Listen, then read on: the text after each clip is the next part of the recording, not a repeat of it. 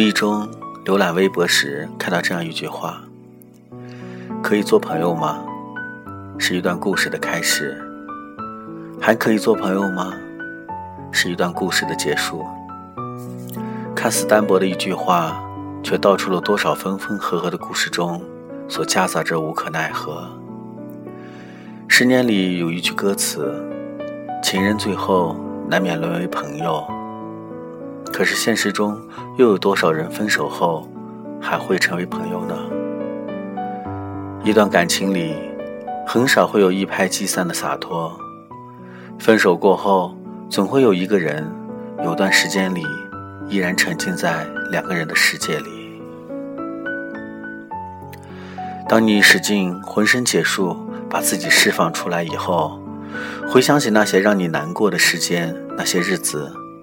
你会发现，所谓的放不下，是你沉浸在自己给自己编织的爱情里，它往往比现实更美好。那种近乎完美的关系魅惑着你，让你无法释怀。可现在，当你在回首那些往事时，才知道那种沉浸有多么的可笑。